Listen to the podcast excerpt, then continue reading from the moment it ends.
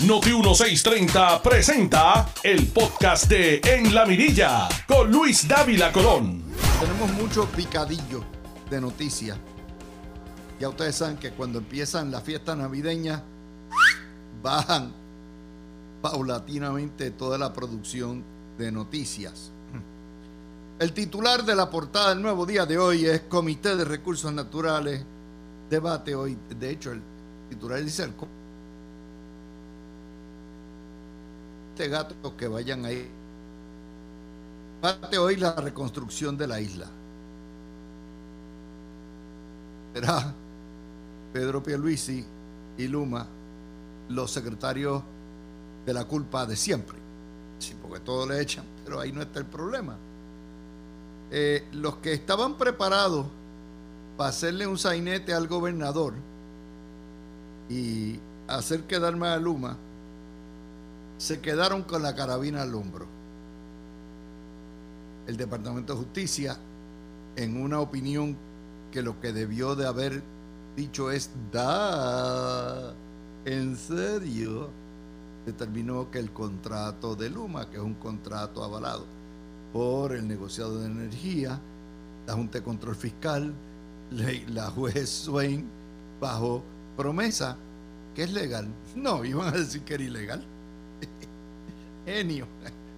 Mañana, Mingo, te someto una opinión legal que me evacues, una opinión legal que diga, Mingo, si es legal o no es legal declarar el día Navidad como un día feriado. Porque al colmo que llegamos. Pero la noticia no está ahí. La noticia nos las da hoy el vocero en su portada. Y el vocero nos dice que la, la General Accounting Office, que está adscrita, es como la Contraloría del Congreso, expone fallas federales en la recuperación de Puerto Rico por parte de esas agencias chulisnakis como FEMA, HUD, el Departamento de la Vivienda, el Departamento de Transportación Federal y otras. La burocracia, la mezquindad, la falta de comunicación entre agencias federales, la insensibilidad al problema de un desastre natural. Claro, dejaron afuera la corrupción. Han sido gran parte del problema. FEMA dice que hay que enmendar las leyes, que ellos son los gendarmes de turno y que, ellos no pueden ser muy eficientes. Pero desde el mes de noviembre, de hecho, cuando surgió el lío, ustedes recordarán de Whitefish. ¿Se acuerdan? Y FEMA metió mano porque FEMA fue la que trajo a Cobra y ahí estaba el problema mayor de corrupción, ¿se acuerdan? Desde entonces yo le he venido diciendo a ustedes, los que me escucharon en el, en el año 17, en el 18, en el 19, en el 20, el 22, seis años, que esas agencias federales están para empezar con ellas de nuevo, son un desastre, que no, no tuvieron ni sensibilidad, ni sensatez, ni urgencia. Y es aquí, cinco años después del huracán María, todavía esperando que aprueben la mayoría de los proyectos. Así que si a montar un circo hoy eh, con los enemigos del gobernador y con los enemigos de pueden haber montado bien montado le sacó la alfombra de los pies y dijo aquí hay demasiado de problemas a nivel federal no que no los hay. Los hay. El sistema de permisología de Puerto Rico es una locura total y no hay político que se atreva a meterle mano y desmantelarlo. Pero eso es otro cuarto de hora.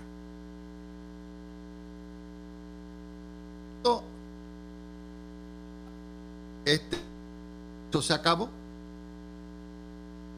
Y se acabó. lo que no baje de ayudita para Puerto Rico, que serán unas perritas menuditos, va a pasar porque cuando llegue Mr. Kevin McCarthy, ya dijeron, este es nada más para Puerto Rico, goodbye, so long, farewell, y se acabó. No hay mucho. El récord de Grijalva como presidente de la Comisión de Recursos Naturales ha sido un desastre, tanto para reconstrucción como para el estatus. Es un hombre totalmente incapacitado esa comisión.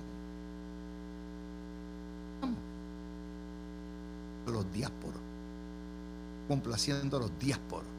Y han jugado el juego de los diásporos y de Nidia Velázquez y de Alexandria Ocasio Cortés. Y esto nos trae a que todavía sigue la vaina con Luma. Y Telemundo, el canal 2, Telomundo, emociona y mercadea en sus telediarios una convocatoria de los religiosos y de la farándula para hacer un via crucis simbólico por mi madre en contra de Luma. Vamos a periodismo 101. El periodismo 101 nos dice que nos reportan las noticias que han ocurrido en el pasado.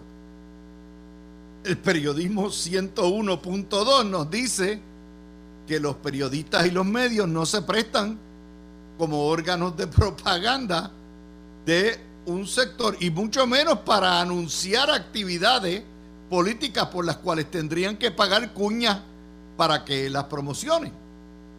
Pero Mr. Cancela y Telenoticias, como están en la, pues ponen, o sea, reportan algo que no ha ocurrido para que la gente vaya. Con sus titulares exhortan a la gente a unirse al Via Crucis simbólico y después dicen, no hemos hecho nada. Pero total, el caso de Luma ya está resuelto. El contrato es legal. El Departamento de Energía Federal, que es quien controla todo esto, la Junta de Control Fiscal, ya dijeron que Luma va y a final de cuentas, Jaramillo se fue primero que Luma. End of story. Búsquense otro nuevo embeleco para montar con Telemundo y Guapa TV los teatrillos de feria que montan. Otros más que se fueron por el Sinfo. Eso sí, la Junta de Planificación ayer dio estadística comprobando que la economía de Puerto Rico creció 4%, en el año fiscal que terminó el 31 de julio. Y que prevé una media décima de punto de crecimiento este año debido a la inflación, a la recesión, al paso del huracán Fiona y baja. Pero el crecimiento que haya es fondos federales. Ustedes saben que antes de soltar el anuncio, ya en Jugando Pelotadura estaba Heidi Calero y Caraballo Cueto diciendo, no, esto es un desastre, esto está cayendo y todo lo que hay.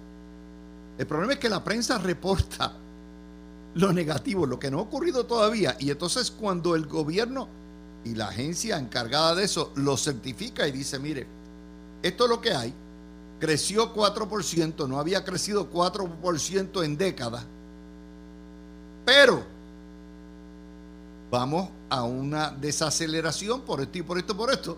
Publican lo negativo, pero no lo positivo. Busquen dónde está el informe de planificación en los periódicos. No lo hay. Ese es el tipo de periodismo que tenemos. Y no es que reportar una noticia positiva sea propaganda o no. Usted tiene que reportar las, las verdes con las maduras. Usted tiene que reportar las buenas y las malas. Y que sea el público el que determine quién tiene razón o si no tienen razón. Pero censurar un dato importante en la economía de Puerto Rico, como es el crecimiento que no, no tenía en mucho tiempo Puerto Rico, y no reportarlo y ocultárselo al país, es parte de la situación trágica que Puerto Rico vive en términos informativo. Y ya que estamos en eso, el eh, asesor espiritual de la familia Ferrer Ángel, Torres Gotay, en un Twitter hoy que es histórico, critica al gobernador Pierluisi por reconocer que el impactar los puntos de droga te crea un vacío y entonces por el vacío de poder que se llena eventualmente vienen y se matan unos a otros. Pero que la policía va a continuar la estrategia de impactar los puntos de droga porque ha logrado resultados en tanto en cuanto han bajado los asesinatos. Y entonces Torre Gotay dice quién entiende mire Torre Gotay se cree que no tenemos memoria déjame decirte algo Lacayito desde los tiempos de Pedro Toledo que es el mejor superintendente de la policía que ha tenido Puerto Rico bajo el Partido Popular y bajo el PNP. Y se acuerdan cuando la mano dura, Toledo era el primero en reconocer que impactar los puntos de droga causaba peleas por los puntos de droga y que causaba más matanza. Sin embargo, Toledo explicaba desde los 90, primero, que, la droga es ilegal que un punto de droga es un punto de perdición para los niños de un residencial. Y postulaba que la, policía tenía un deber ministerial de meterle mano a los bichotes y de meterle mano a los puntos de droga, independientemente de cuáles fueron las consecuencias. Si Torres Gotay y la familia Ferrer Ángel no quieren que se metan en los caseríos e impactar los puntos de droga, pues entonces aboguen porque se legalice toda la droga. Pero mientras la droga, sea ilegal y el tráfico de las drogas sea un delito federal y estatal, hay una obligación de parte del gobierno, de parte del gobernador, de parte de las agencias de seguridad pública de combatirla. ¿Y dónde se combate? No. El sillín con Nuevo Día se combate en la Así está la prensa, que le cuestionan al gobierno que toque los puntos de droga porque que causan más violencia. Vamos a pensar, si se, si se desmantela un punto de droga, la violencia no es culpa de la policía ni del gobernador, la violencia es culpa del bichote que mandó a matar al otro bichote y a los soldados del otro bichote con tal de controlar el punto. Vamos a empezar por ahí. Ese es el tipo de periodismo que convierte, que, en, que demoniza la institución de la policía. Y eso es lo que representa el periódico Nuevo Día. Esa es la idea. Los policías son los malos para esta gente. No los héroes que nos protegen. Son los malos. Entonces después cuando matan a alguien y dice, esto es imparable, ¿cómo va a ser un tiroteo de carro a carro? Tantas víctimas, tantas mujeres que mueren en los puntos de droga o en los puntos de la... Óigame, son los primeros en pedirle a la policía acción, es una hipocresía. Es una falta de respeto a la inteligencia. Pero, esos son ellos. Esos son ellos. Tengo que venir con el centro. Voy a gozar con Sergio Soro. Voy a gozar en cantidad hoy. Ellos, Dito Soro. Qué barbaridad. ¡Ah! Señoras y señores, que sea el primero y el último temblor del día de hoy, que no venga más, ni por los próximos días, ni semanas, ni meses, ni años. Vamos a hacer la pausa y regresamos con ustedes con Denis Lebrón, con Fabiola Blondet y a la una con Eric Rolón y Juan José Díaz en esta edición de La Mirilla de el jueves 17 de noviembre. Cerramos el video y seguimos. Tú escuchas el podcast de En la Mirilla con Luis Dávila Colón por Noti 1630. vuelta con ustedes mis amigos. Eh, antes que nada, nuestro más sentido pésame guardianes federales federal la intervención con una nave narcotráfico que intentaba entrar a Puerto Rico. Los federales, aparentemente la Guardia Costanera y agentes de la DEA, intervinieron. Los tripulantes de la nave empezaron a disparar y mataron uno de nuestros agentes. Me imagino que Torres Gotay no se atreverá a decirle a los federales que no hagan interdicciones en alta mar porque eso puede causar la muerte de otra gente. Ese es el tipo de mentalidad que tenemos. Y vamos a hablar un poquitito de eh, uno de los tentáculos de George Soros en Puerto Rico, el centro de la nueva economía, que hoy nos dice que el cambio de poder en el Distrito de Colombia, en Washington, es decir, el que los republicanos ganaran la Cámara, pues básicamente va a causar problemas para Puerto Rico. Particularmente, pues ya dijeron que no viene más dinero, que no se va a mover el estatus. Y hay una, una nota hoy que nos dice el nuevo día, el Centro para una Nueva Economía prevé que Puerto Rico requerirá acercarse al centro de los partidos políticos. Bueno, Sergio, lo siento, ustedes son economistas, no políticos. No, a la independencia. Pero no nos digas qué hacer. Todos los políticos, todos los partidos y todos los movimientos ideológicos en Puerto Rico han fracasado los independentistas no tienen ni remotamente los votos y no logran la independencia. Con toda la ayuda de los diásporos y todo el empuje de los Luis Gutiérrez de la Vida y de los Alexandria Ocasio Cortés. Los populares llevan 70 años mejorando el ELA y buena suerte.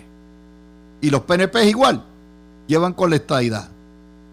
Pero mientras tanto, las consecuencias son la cochina, asquerosa, criminal y corrupta colonia que nos tiene baratado.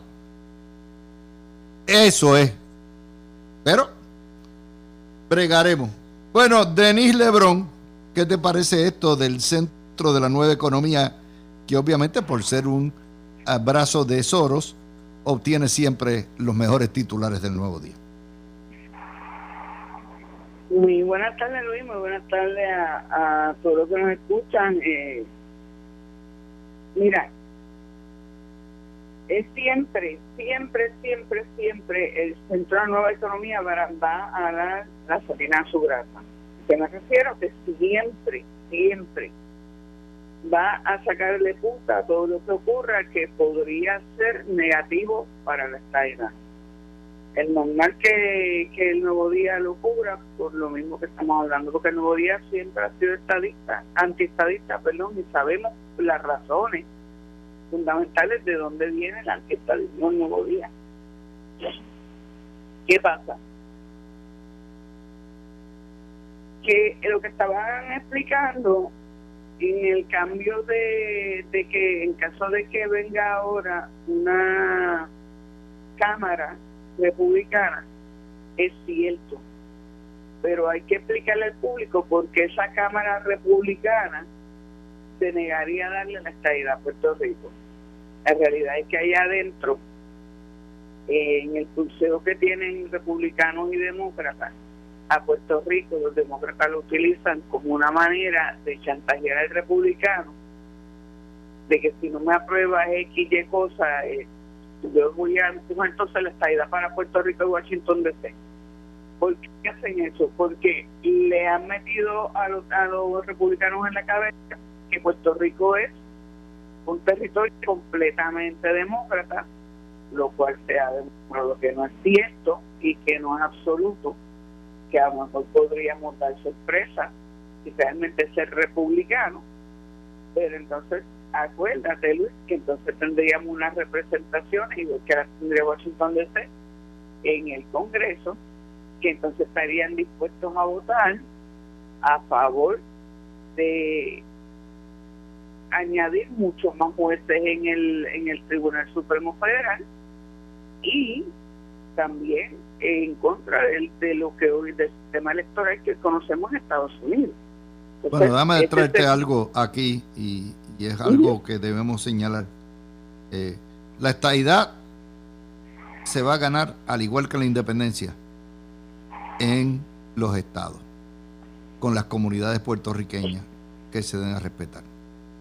Eh, ya Puerto Rico la estadidad ganó tres veces. Y si se la ponen estadidad e independencia como debe ser, gana por más del 75% de los votos. Eh, yo veo, yo objeto seriamente esta recomendación del tío Sergio de que nos acerquemos al centro porque precisamente el centro lo que quiere es que no pase nada, que nos sigamos muriendo aquí eh, con el coloniaje, con el discrimen, con las barbaridades que pasan. E, ese es el juego que juegan, interpretan, entonces no, bueno, eh, vámonos para el centro y que nos manden unos chavitos y estamos contentos con eso. Eso es terrible. Fabiola, ¿qué te parece esto? Luis, Denis y también a los amigos que nos sintonizan, un abrazo. Pues mira, Luis, a mí no me sorprende porque tú sabes que el nuevo día siempre va a publicar todo aquello que eh, minimice y desmotive a las personas en contra de la estabilidad. Y eso es algo, ¿verdad?, que ya eh, se les nota, la, la gente, pues es importante que tenga criterio propio y se den cuenta de que es bien extraño uno ver una publicación en el nuevo día que favorezca el que Puerto Rico se convierta en un Estado. Así que cuando tú te das cuenta que existe una línea editorial que siempre está beneficiando una posición, pues obviamente sabes que no existe objetividad. Así que siempre hay que empezar por ese, por ese lado.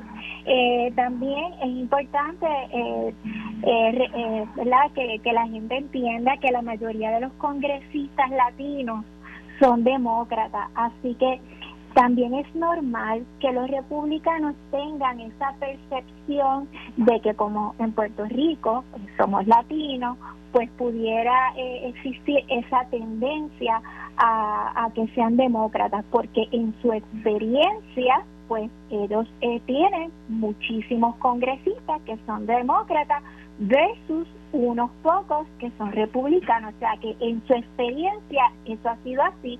Obviamente sabemos y siempre se ha repasado varias veces que los demócratas utilizan las minorías que en Estados Unidos pues son los latinos, los, los LGBTIQ, etcétera, pues para ellos entonces agrupar esas minorías y convertirse en una mayoría. Por lo tanto, pues por eso es que siempre se ha observado esa tendencia de latinos que se identifican y, por supuesto y otros sectores que se identifican con los demócratas.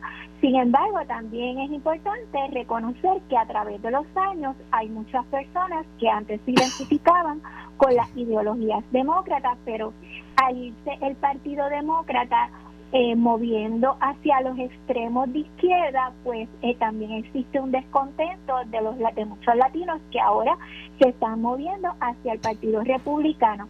Y no tanto por ideologías conservadoras de tipo social, sino por la parte económica, porque aunque la parte social, la política pública en temas sociales es bien importante porque forma parte de nuestros valores, etcétera, pero la supervivencia del ser humano y el poder eh, echar hacia adelante y poder tener el poder económico en sus manos y no bajo un sector eh, comunista o socialista de, de extrema izquierda que te quiera controlar tus bienes este, económicos, pues eso ha provocado que las personas eh, que antes se identificaban con ese sector eh, de los demócratas ahora se estén moviendo hacia el Partido Republicano. Es una cuestión más de supervivencia. Así que también hay que educar a los republicanos en relación a eso. Y yo pienso que, que también los republicanos, aunque hay muchos que son con mente cerrada, porque en el Congreso de Estados Unidos también hay gente que aparentan ser inteligentes pero no lo son tanto, pero de todos modos hay que educarlos y que tengan esa apertura para poder este, también recibir a los puertorriqueños como, como parte verdad de, los Estados Unidos y, que nos podamos convertir en un Estado. les traigo otra noticia. Esta pasó desapercibida. Está en la página 10 del Nuevo Día. La, la historia de la página 10 del Nuevo Día nos dice que el Departamento de Educación de Puerto Rico tiene 55.170 empleados para unos 259.000 estudiantes, con un presupuesto de 5 mil millones de dólares que representa casi el 42 o 43% del de, presupuesto total de Puerto Rico.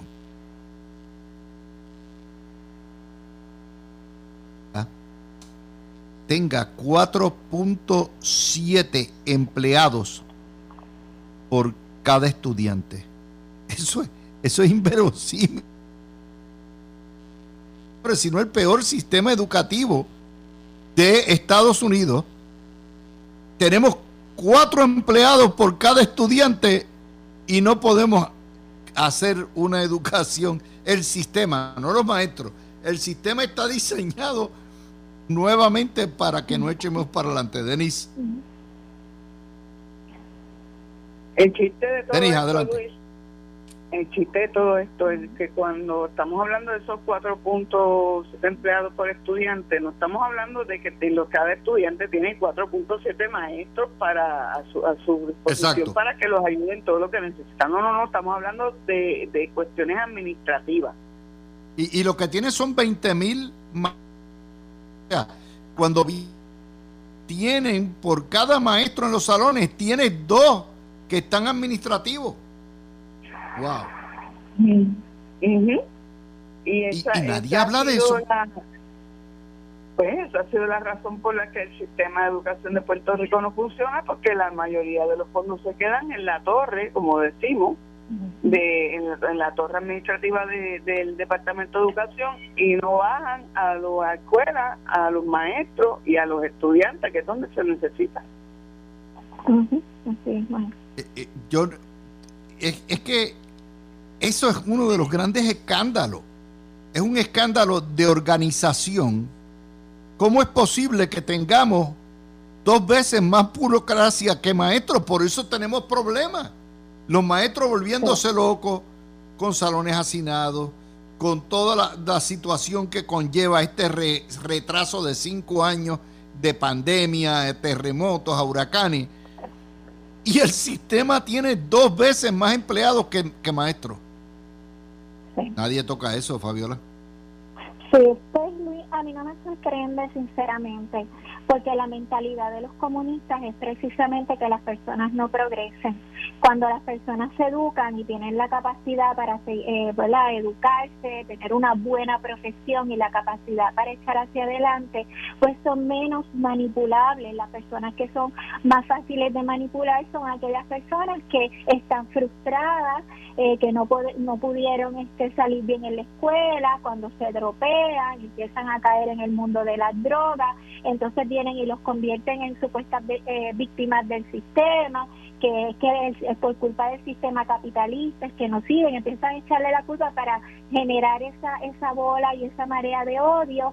Ya tú ves como ahora mismo defienden a, a los narcotraficantes versus la policía, la policía son los malos, o sea, todo este revolú es parte de lo mismo todo este revolú es parte de lo mismo. Victimizar a, a estas personas de la clase pobre de que no pudieron estudiar por culpa del capitalismo y la realidad no es esa porque existen un montón de dinero federal para que lleguen a los estudiantes, para que tengan la mejor atención. Y que hacen, dicen que la culpa es de papá y mamá que no se sentaron a estudiar con el nene cuando salió de la escuela, mire, eso es mentira también porque aunque porque si mamá y papá no, no, no saben leer y escribir, pues claro, son víctimas de esa misma porquería de sistema que no hizo nada por ello, pero es el sistema de, de la misma burocracia del Departamento de Educación que se quedan con ese dinero allá arriba y no se lo llevan a los estudiantes. Y obviamente eso sigue pasando de generación en generación. Pero yo cuando estaba en la escuela, yo aprendí en la misma escuela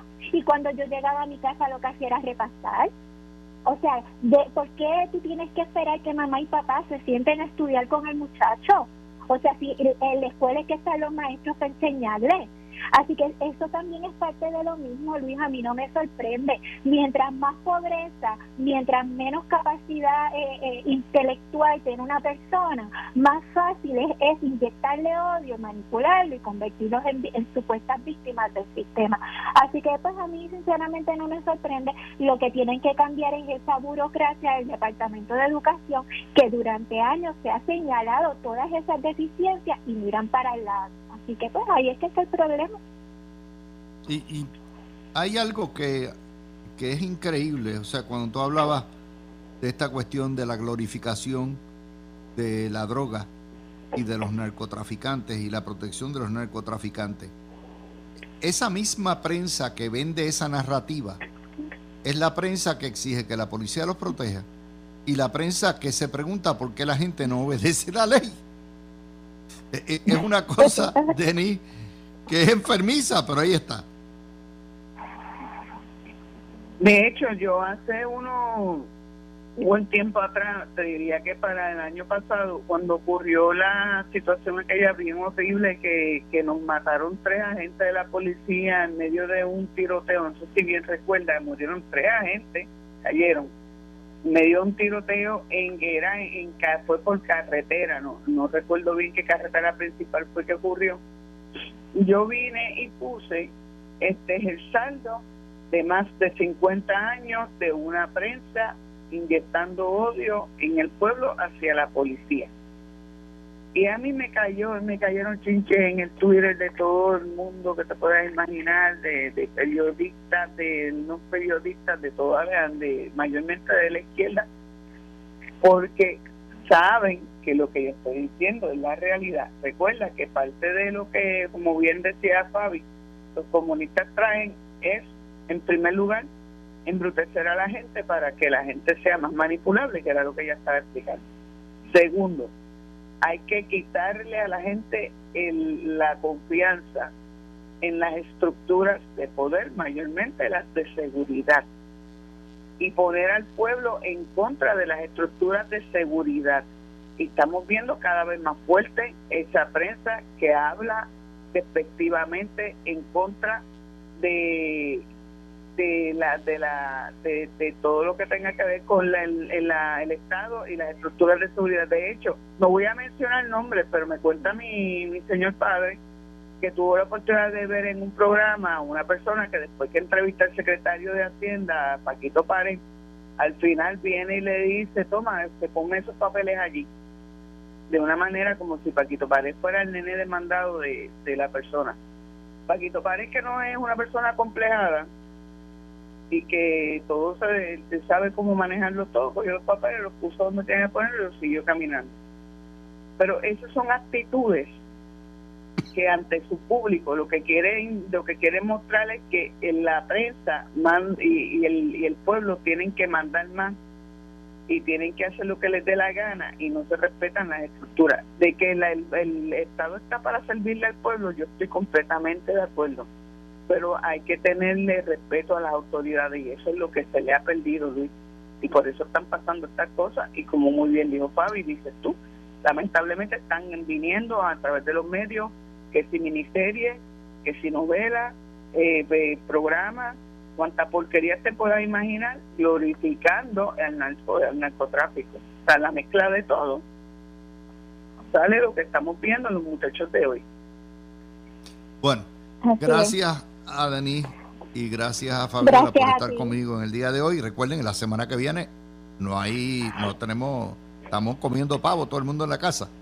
Así que nos vemos en dos semanas. Gracias a las dos por estar. Mis amigos, con eso. Tú escuchaste el podcast de En la Mirilla con Luis Dávila Colón en Noti 1630.